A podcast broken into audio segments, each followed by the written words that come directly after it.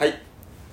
じゃあ今日ははみ出し学園放送室2回目の放送になります。えっ、と今日は2020年12月の下旬。今日の場所はですね福岡の原泊というところに来ております、えー今日のゲストはビレッジインク代表の橋村和則さんです。よろしくお願いします。よろしくお願いします。えっと橋村さんはビレッジインクという会社の代表をやっておりましてですねちょっと会社の説明を簡単にもらおうかなと思ってるんですが僕の方から最初に言うと伊豆にあるですね、えっと、無人島のキャンプ場2つあってですね、と、アクアビレッジというのとレンビレッジというのがあるんですけど、まあ、そこの無人島のキャンプ場というのをあれ何年前だ。2000なので11年なので約9年前、ね。9年前10年前。あ10年前に。から、えっとまあ、そのキャンプ場というのをやられていてその辺の詳細をもらうんですけど、まあ、ちょっとそこからね、えっと、やってることが面白くてですね、えっと、私たちのはみ出し学園のオンラインでのクラスの講師もやっていただいていてその時のオンエアが、えーまさにアクアビレッジアクアビレッジですね。の方かはい。な、夕方帯のサンセットが綺麗な時間帯に、えっとまあ、風景のカメラも入れてですね、えっと、収録をさせていただいたと。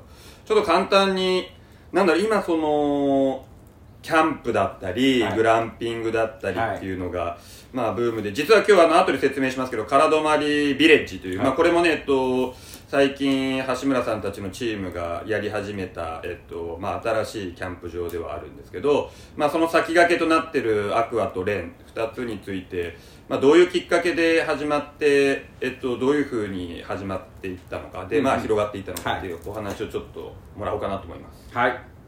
はい。じゃあ改めまして、えっとビレッジインク代表の橋村です。えー、ですね。会社の方まず事業の方説明させていただくと、えー会社自身はですね何もないけど何でもある、うん。をモットーにあのー地域の、まあ、ローカルですね。地方の有給資産を活用したビジネスを展開している、まあ、簡単に言うとそういう会社なんですね。ででもこの何もないけど何でもあるっていうところに込められてる思いが、まあ、よくですねローカルに行くと地方に行くと皆さん、まあ、地元のこと大好きなんだけどやっぱうちにはもう何もないんですよと。ってよく言われます、ね。でこれ自虐的に言うんですよねででもねこの何もないけどのその裏のあの文脈って何かっていうと要は商業施設がないとか、うん。うん。いわゆるあの資本主義のあのなんかいわゆる経済的豊かさの象徴と言われているようなもうもうショッピングモールだったりとか。っていうのを指して言われるんですけどでも逆ですよと。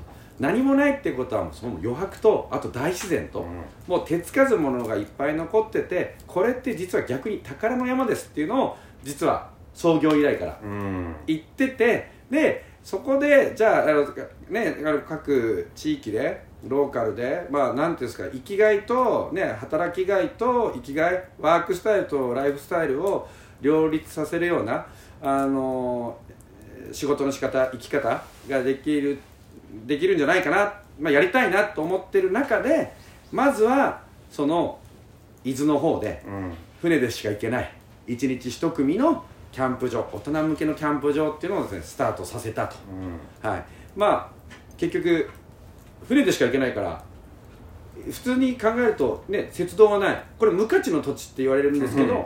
僕らからするといやいやいやいやもうもうそれって宝の山でしょっていうことで、あえてそこに非日常うん。の空間をでも安心安全に過ごせる。非日常の空間を用意してまあ都市部とか、まあ、都市部に限らず、まあ、日本人の、まあ、いろんないろんな人たちのさまざまな人たちの、まああの生きがいあの日常をより豊かにするためにその手段として非日常を提供してこうどんどんどんどん元気にしていこうと、まあ、そういうことをやろうと思って始めたのがこのビレッジインクと、なるほどね。はい。なんかさその今でこそ多分、うん。今の話聞いてああそうなんだと思ってるけど、うん。9年前10年前なんてさ、そんな無人島で、うん。何もないとこでアクセスできないとこでやったハッシーは、まあ変態で変人で、はいまあ周りからすごい不思議な目で見られたでしょ言われましたね、あの一番面白かったのは僕宗教家に間違えた 当時。地元の人に。でやっぱ知人たちにもで驚かしかったから俺うん。内緒で実は2年間もう正確に言うと実は2009年から俺開拓してるんですよ。船でしか行けないからうん。結局、えー、と自分でいや時よりも先に一人ダッシュ島やってるんで そうだよね。そう。だやっぱ2年間かかったんですよ。重機入れられないから。うん。ほんでさすがに金がそこ突き出したのでやべえもう仕事しなきゃと思って、うん。うんうんあの2000ねあの11年から、うん。あのもう開業したんですね、うん。もう完成はしてないけど、まあ、徐々に、うん徐々に客と一緒に作っていきゃいいじゃん、うん。と思って始めたのがこのまずはアクアビレッジ。なるほどね。ちょっと話遡るけどさまあハッシーはあごめんね。橋村さんをいきなり、うん。まあ、ハッシーって呼んでるからもうハッシーでここから言うけどもともと会社員だよね。会社員。もう会社員です。ら最初から何村おこし人とかじゃなくて全然違いますね。会社員だし東京にいたよね、東京にいました。あのそれこそあの中目黒に住んでましたんで。そうだよね。そこから、まあ、その伊豆の僻地というか島でそういうことをやるに至ったそこの流れはどんな感じで？あのですね。僕それこそ今ねこの唐泊ビレッジは福岡の糸島半島っていう先っちょにあるんですけど、僕ね故郷はすぐ近くの佐賀の唐津。ってところよねさっき話してたもんねカラーそうとね唐津の出身ででえーっとまあそれこそまあバリバリっていうほどじゃないけどまあ普通にねあの家もあって町もあったからあれなんだけどでもまああある意味ライフスタイルがアウトドア、うん。えもうそもそも住んでたところがアウトドアっていうか、うんうん。まあ、学校もねずっと一クラスだったし、うんおばあちゃん海女さんだし、なんでまあ海に潜ってね、うん。あの魚取ったりとか。でそれで朝飯を食べたりとか。なるほどね。別に貧しいとかじゃなくてですよもともとのでも ライフスタイルはそこにあったそこあった。でそれが俺の原体験なんです、だから実はキャンプっていうと俺ねビーチか島だったんですよ。うんなるほど。もともとね。もともとが、うん。でそれで東京に出てきました、うん。で東京でもう一生懸命ガツガツなって働きました、うんうんまあ楽しかったですよ、うんなんすけどやっぱりその日常をもより張り合いのあるものにするためにはやっぱり僕にとっての非日常が好きだったので、うん。当時はねまあだからフジロックもそうだし、うん。まあちょうど早々期だったし、うん。あのもういわゆる、まあ、キャンプフェスの走りですよね、うんもうフェスに行きまくってた。よ、でもこれってまたこれやっぱり消費なんですよね、うん。やっぱオーガナイザーがいて、うん。えーアーティストたちがいて、えーそこにお金を払ってなんで、うん。じゃあちょっと自分だけの、まあ、なんなんだろうな秘密基地、うんうんうんまあ、作ったじゃない俺らって。ちっちゃい時。はあちっちゃい時にね。秘密基地。めっちゃ作ってたね。だからそれもうだったらこう自分がお金払ってその誰かが作ったところに行くばっかりじゃなくてもう自分で作っちゃえっていうところの発想で実はだから起業前いきなり起業しようと思ったんじゃなくてうんうんスタートは秘密基地、なるほどね。あくまで自分の。それの延長なんだね。そう。あそうごめん、えっと、ちなみにハッシーはね僕と同い年のだから今47 47だよね、はい。だからまあ僕らの世代は本当ちっちゃい頃小学校幼稚園まあ秘密基地作ってうんそこに集まってみたいなね、うんうん。感じだったもんね。そう。なるほど。なるほどそうなんですよ。でそこで、えまあ、本当に自分だけのねプライベートフェスをずーっとやってて、そう誰も、ね、人が来ない場所で,、うん。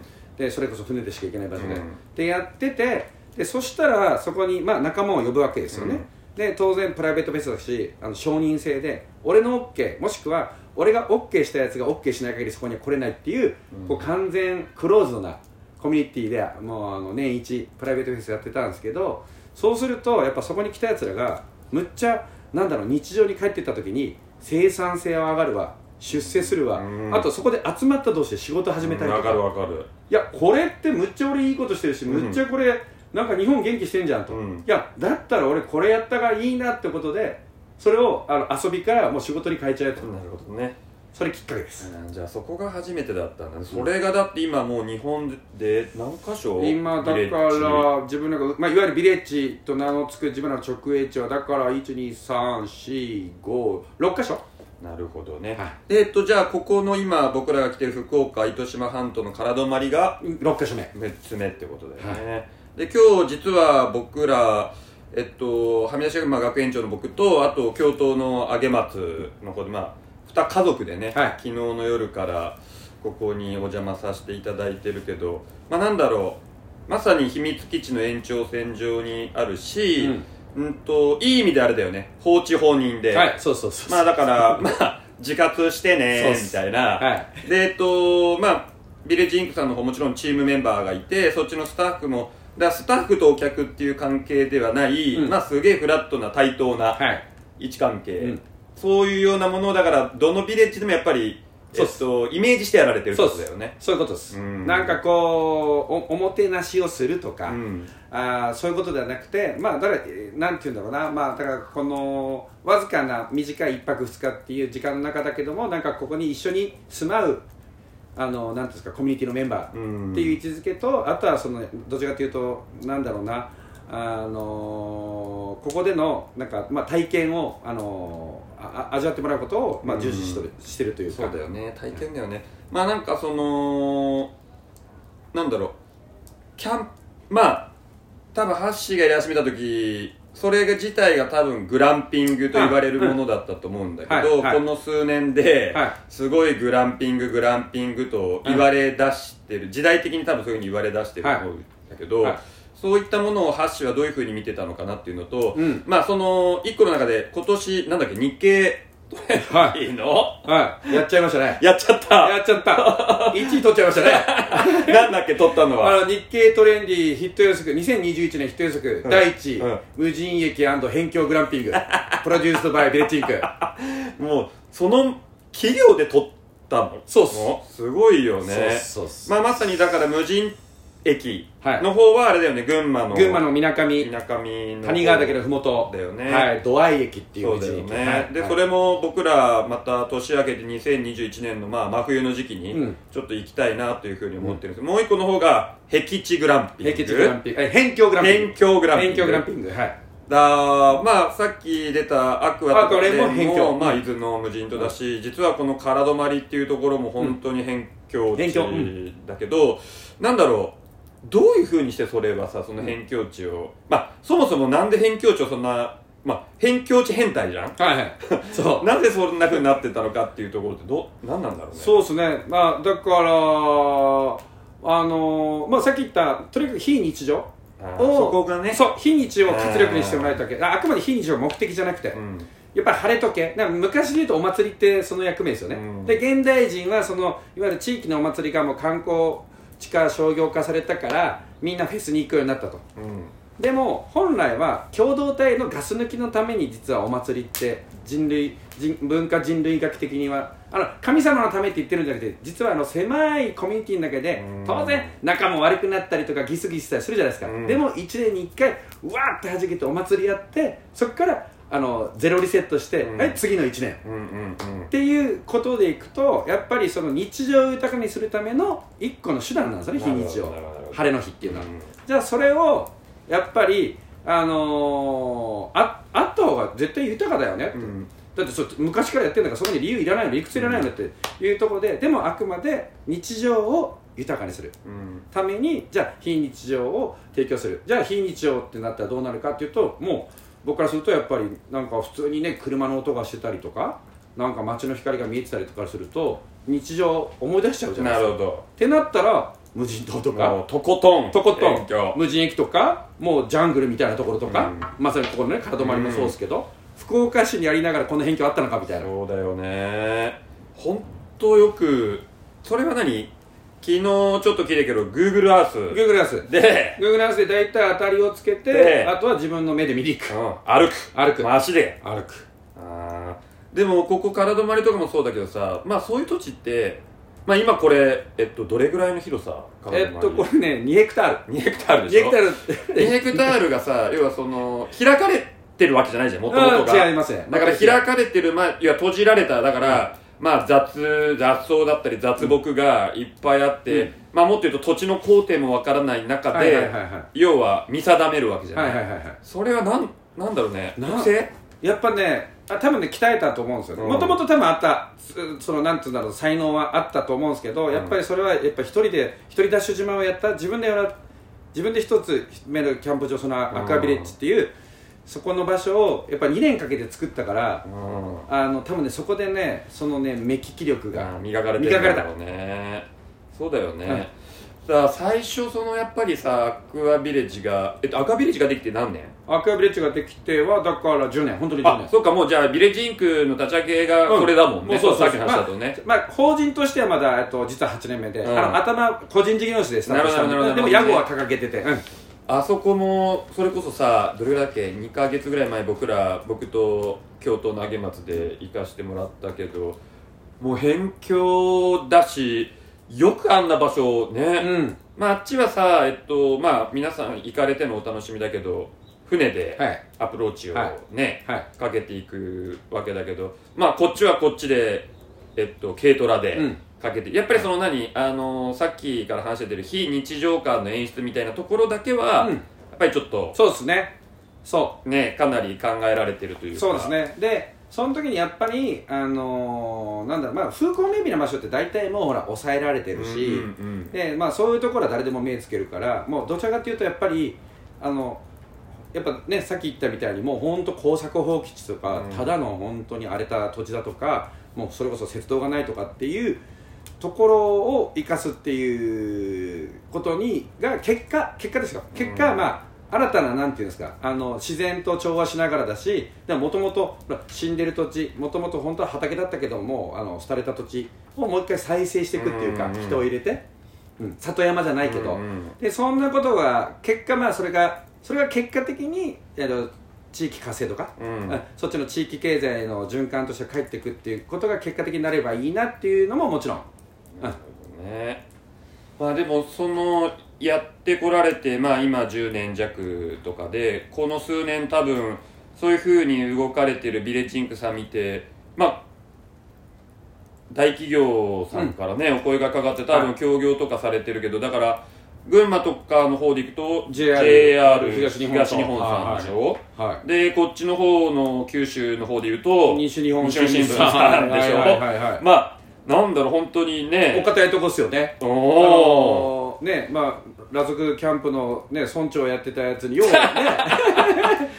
でもやっぱそういうあと下田のところのあのビルまあなんかは、まあ、ライフルさんとそう一緒にいわゆる廃墟をワーケーション施設に変えていくっていうね、うん。はい。それはやっぱり何？そういうハッシーが、えっと、ビレッジングチームとして面白いことやってるところに、彼らがやっぱりその中の誰かが目つけて声かそうですねけてくるってことだ。そうですね。うん。そうそうでそんそれでまあこっちからまたカウンターでこういうことをやるんだったら組めますけどっていうふうにうん。まあどちらかというとマウンティングしに行く。うんうん。う んまあね一応ねやっぱそこは向こうが大きいからじゃなくてやっぱむあ対等にね。向こうにやっぱ資本、資本力とか信用力だけども、こっちにやっぱりねその企画力とか発想力とあとは運営力を持ってるんで、うんだそこがうちの最大の強みかな。とそうだね。だからうん。ここはそうなんだろうな、まあ僕はどちらかっていうとそのプロデュースしたりディレクションで特にイニシャル編長なところが大きいけども、うん。まあその宮崎でやった青島ビーチパークなんかは結局そこ伴走していくんで、うんうんうん。まあ初めてというかそのやっぱりずっと伴走していくっていうまあ、ことをクオリティコントロールとねあのそう。コンマナとアップデートはね誰かがしなきゃいけないですプロデューサーがね、うん。だからそこを怠ると本当にあっという間に変わるのはもうよーく分かってるからやるんだけど、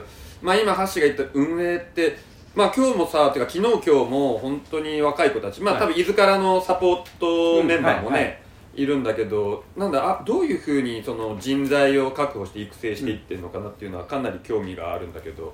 あのーですね。だからね実は採用コストはもうほ限りなくうちゼロで、うん。実は、えー、と SNS うん。もしくはゲスト、来るね。もうそうだよね。だって一番ここに興味のある人たちが来るんだもんね。で、えー、とそういう方々っていうか、まあ、方々っていうのはその時は方々、まあ、入ってそうだね。はい、から、あのー入ってきてもらうっていうケースが多いですね、で採用ページも出してるんですけどうち紹介制をもともと引いててうん。であのキャンプしまくってるしなんかなんですかねデスクワークとかそういうあのパソコンとかの実務作業にやっぱ時間あんま取られたくてもうん。取れなかったから、面接とかもできない、うん。でも人なんてもうね面接しただけでそいつの本質なんてもう見えないじゃないですか。本当にその通り。見えるんだったら人材会社が大成功しますよね、うん本当に思う。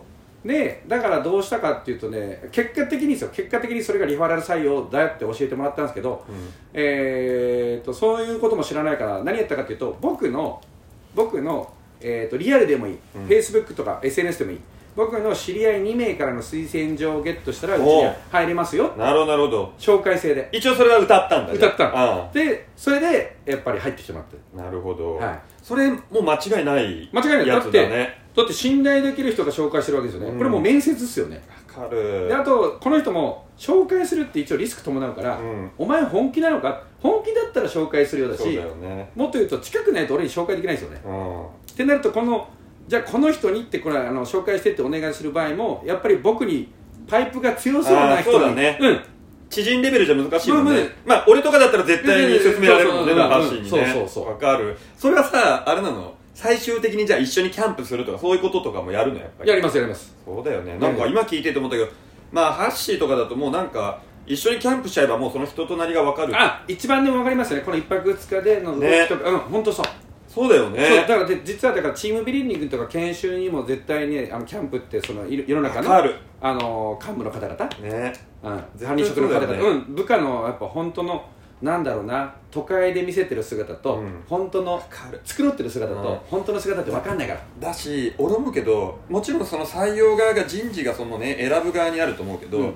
まあ逆に選ばれる側うん。もそれ見てさ、あ上司とか見てあそうそうそう。こね、思うよね。こんなやつらうん。と働きたくねえとか、うん。こんなやつらのいいことをちょっと聞く気ねえなみたいなうん。こいつなんか survive ないなとかね。わかるよね、 survive できないなこいつとはとかね。やっぱり。それはでも最強の人材確保の仕方今僕らもだからはみ出し学園であれなんでね。裏で生徒会ってオンラインサロンみたいなのやってるって言ったじゃん、はいはいだからそこをやるとずーっとその Slack上で毎日やり取りしてるから、はいはいはいはい。まあ、人となりがお互いに分かるんだよね、うん。考えてることを置いていくから。まず一つの枠でこうまず安心感というかくくられてるしね。そう。うんうん。だからなんかそこで実際にそのそれこそ僕も社外取締役やってるんだけど、まあ、京都の上松がやってる会社リバティシップっていう会社で採用が一人決まったりとかするぐらいだかあーいらやさっきだからハッシーが言ってるさお客さんから始まるんですよみたいなことと一緒っていうの、うん実際にそこのところからまあ当然入ってくるってことはまあそのはみ出し学園の生徒会もそっちのビレッジインクのビレッジもそうだと思うんだけど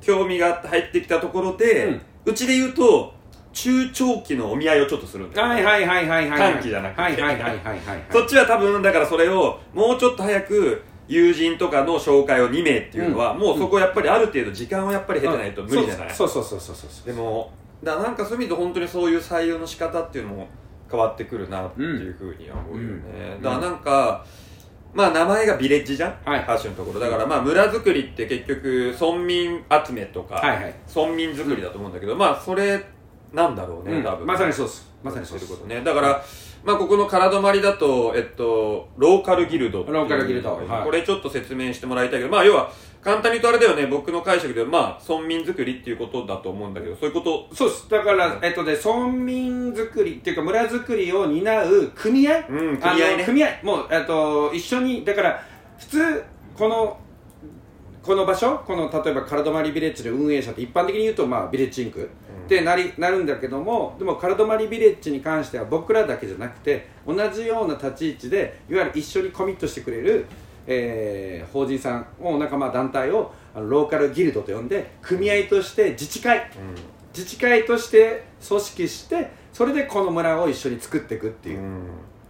なんでここでの経済活動とか例えばね皆さんが2日間にわたって食べたご飯。これはあの糸島の主婦が提供してるんですねいやー美味しかった、はい。ね。これって今までだったら俺らがスタッフ用意して、うん。飲食部門立ち上げて、飲食チームがそれを用意する、まあ仕入れはいろんなとこから仕入れるでしょう。地元の食材もあるでしょうけど。でもそうじゃなくて地元の人を同じステークホルダーとして巻き込んででこそのお客さんからいただいた対価の一部をもう、えー、と必ず持ってってもらうと、うん。その中でリスクを負って一緒にコミットメントしてやってもらう。ってなると今度この人たちにとっては新しいレベニューが生まれるわけですよね主婦の、うん。うん、その中にはまあもちろんパートタイマーとかいろんな人がいらっしゃるんですけどもうそれ自体をもう信頼して任してそう糸島の人たちとをもうチームとして巻き込んじゃってっていうことで入れてると、うん。で当然この後いろんなローカルギルドいろんな人たちに入ってってもらおうとね、うん。あの当然矢野秀さんたちもそうやけども、うん。あのいろんな機能が村にはいろんな機能が必要じゃない、うん。あの村だもんね。村だもん。村だからそう。で最終的には多分ね学校とか教育もいや必要になってる。本当にそう思う。そう。あそうだからはみ出し学園がここにできてもいいしね。わかる。建ってないとか、う。ん。そうとかとかっていう具合に村に必要な機能は全部ビレッジインクが用意するんじゃなくて、うん。そその機能を持った人たちはうん実際コミットしてもらって、で一緒にここで経済活動やって、えー、と循環させて、ん。当然稼がないと循環できないから、ん。っていうのを一緒にやっていく共同体そうだよね。共同そうね。だからまあうん本当にコミュニティってそういうことだよね。そうそうそうまあ昔の村ってそうだもんね。うんそうなんです。自分の特技だったり自分がやってることをそこに置き合うことで、うん。それを物々の等価交換していくっていう。そうそうそうそう。まあまさにまさに。だから本当に現代版のそれをやってるっていうことだよね、でそれをもうこれって多分一つのなんかこのアウトドアの施設で実はやってるんだけどもこの限られたね、うん。でも耕作放棄地をこうやって新たな村として2ヘクタールもあるから本当に村なんですよね、ねでここにそれがややるそれが本当にうまくこれを回り出すとこれ多分横転しやすくてそうだよね。いろんな例えばもう限界集落とか、うん。でそこにまさによしよあの新しい村作ろうぜっつって、新しい人たち集って必要な機能をそこでみんなでうん。であので故郷っていくつあってもいいじゃないですか、うんうんうん。で結果それがセーフティーネットになるからそうだよね、うん。帰れるところね。そう帰れる場所。うん。そう。だからそれがオンラインであってもいいしわかる。でもリアルも必要だから、必要。そう。で両方あってがいいから、うん。ってなるとそのリアルな場所っていくつあってもいいわけで,、うん。でな世の中何が起こるか分かんないじゃないですか、うん。だって地震だってと天変地異だっていろいろ起こった時にやっぱりこう行ける場所があるとやっぱねそれってそれだけあのそこで生きていけるわけじゃないですか、うんっていうところをいっぱいこうで人口減だからこそ、うん。だからこう人が流動化しながらまあそのためにインターネットもあるし、うん。いろんな働き方もできるからそういう複数の多分本当多拠点ってねよく言われてるようにでも本当、なんだろう多拠点にホームタウンを持つみたいな、うん。ホームビレッジ持つみたいな感じでで結果それがまた各地域を元気にしていけばいい。そうだよね、やっぱそういう意味で言うとあれなんかちょうどさここで集まる時もみんな今回僕はお隣の佐賀武雄唐津から入ったし、うん。京都は宮崎から入ったし、ハッシーは沖縄から入ってきたと思うんだけどあれ今後もだからその今6カ所あるこのビレッジはまあ全国にやっぱりそういう意味で言うと広げていくっていうのがそうっすね。とりあえずの目標になってくるのかな。そうですね。目標っていうか、まあニーズもまあニーズが今あるね。だろうしであるしえいろんなあの思惑で自治体も含め民間も含めて思惑だろうあるだろうしあとマナミの仲間たちっていろんなルーツ持ってるじゃない、うん。いろんなところの出身がね、ううんちのスタッフもいるから。でそいつらもやっぱりいずれ年を取りながらっていうところで最終的にいろいろ行くけどもどっかやっぱりよりどころっていうか、うんうんうんうん故郷というか、ってなった時にやっぱそいつら各にそういうビレッジが作れて、ね。そこでちゃんと成り合いが成り立てば。うん。あそうしたら多分結果的にねあの元気い維持できるしうん。各地域もローカルも、っていうふうになったなっていけばいいのでまあなんだろうなあのーうん広げることは目的じゃなくてでもなんか自然とそうなるかなっていう、うんそうだよね。うん。でそれの役割はまあなんていうんですかねあのそういういいいい人材が揃ってきてくれるから、うん。まあなんなんねそういうやつらがやっぱりこう元気にしていくっていうこう紡いでいくってことがわかる、ね大事だなと思ってて。で、うん。まあそしたらこの俺らの生きてる世界っていうか俺らのなんていうんですかね活躍してる今やってるフィールドってまさにあのこのコロナ禍で完全にあの追い風吹いてるじゃないですか。うん。ってなるとやっぱらねあのいわゆる都市っていうところの密な部分から、こうやっぱ添えっていうふうな流れも含め、うんうんうん。まあまあ時代がねそうだね。追いついてきたんでしょうまあ10年前変態だったハッシーが そう。今や、まあ、変態とか変人じゃなくなっちゃったもんねもうそう。もはやね。そう。いやいやもうなんか王道行ってるやんみたいな 不思議だよね。そうそうそう。まあだハッシー自体は俺と出会って56年かな、うん。まだだと思うけど全然変わってないけど、うん。周りの見る目はもう完全に変わっちゃったそうそうだからあんまりりねあのこの昔のぶっちゃけトークしづらくなってきましたねいろいろまず一緒まずいってあしない方がいいんじゃないですか、うんしないね。もう代表ですから。了解しました了解しました。そんもうねそろそろ時間が早いもんなんだけど次僕らがだからなんだろうなそのハッシーのやってる実はアクアビレッジとレンビレッジで、うん。まああの僕らが今バレルサウナっていうのをね、そのそれこそ木材振興という大命題のもとに、まああの木材を使ってバレルサウナだったりそのサウナヤードと言われる、まあサウナにあのつきものの水風呂とその外気浴エリアっていうのをねやあの作るんだけど、まあ、今そのハッシーのやってるビレッジにもテントサウナを使ってね、サウナエリアっていうのはそのホスピタリティの一つとしてあるんだけどそこをねあの僕らがやってるワンサウナっていうブランドのバレルサウナを入れようっていう話をね、はい。うん。今2人でさせていただいていてえっとまあ年内か年明けぐらいに発表できるといいなと思ってますけど2月の中旬にアクアビレッジとレンビレッジで、まあ、あのサウナを作ろう、はい。そして作ったサウナに最初に入ろうっていう入ね。まあなんか、その、さっきからまあ、あの、橋が言ってる村づくりだったり、たまり場コミュニティっていう、まあその、村民だったり組合のね、うん。一つの多分、アクションの一個だと思うけど、みんなで一緒の何か一つを作って、うん。かつまあ、それ自体が作られてコンテンツになるんだけど、その作る過程とか工程をみんなで楽しんでいこうっていうのをね、ちょっとやっていこうかなというふうにぜひ思ねってるんでね。まああの、これはあくまでもまあなんか、ハッシーとかビレッジインクさんと、まあ僕らワンサウナ含めて、まあなんか、とっかかりの一つに過ぎないかなというふうには思ってますけど、まあ今後ね、あのーなんか、二人にとっての村というものをね、あのーニーズのあるところで、うん。なんか僕らなりのあのスタイルでできればいいなというふうに思っています。はい。じゃあ今日のゲストはですねあのビレッジインク代表の、えー橋村さんでした。今日はありがとうございました。ありがとうございました